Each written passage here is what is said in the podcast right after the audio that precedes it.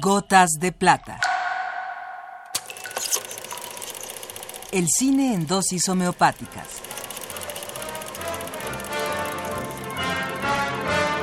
Con Carlos Naro. Marilyn Monroe no solo no era la boba de cabeza hueca que le interesaba a los mercaderes de Hollywood.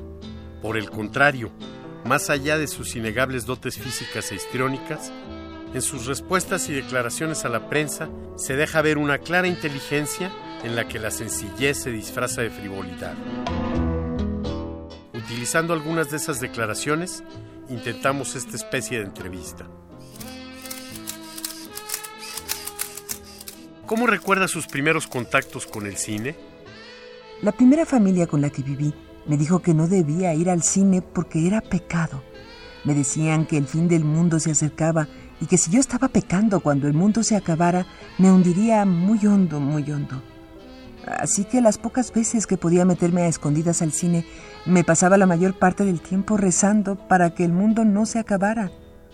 Otra de mis familias me enviaban al cine para que no les fastidiara, y allí pasaba todo el día y parte de la noche, en la primera fila, una niñita sola ante la inmensa pantalla, y yo adoraba eso.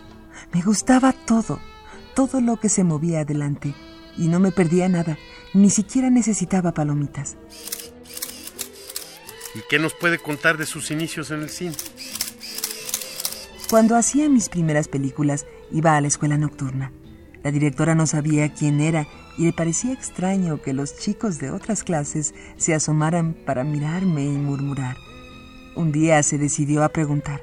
Mis compañeros le dijeron, sale en las películas.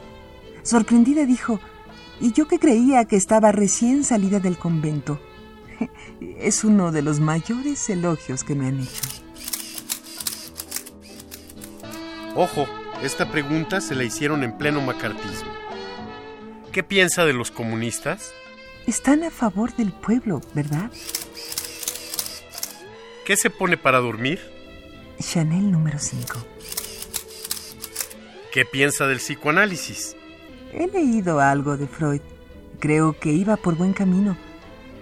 Freud me interesa mucho. Creo que ha prestado un gran servicio a la sociedad.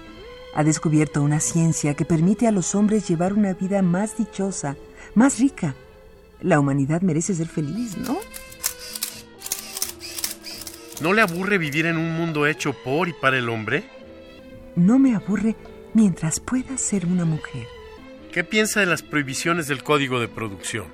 El código de producción no permite a las personas mostrar sus ombligos. Pienso que ni siquiera las naranjas necesitan permiso para mostrar los suyos. El sexo es una parte de la naturaleza. Yo estoy al lado de la naturaleza.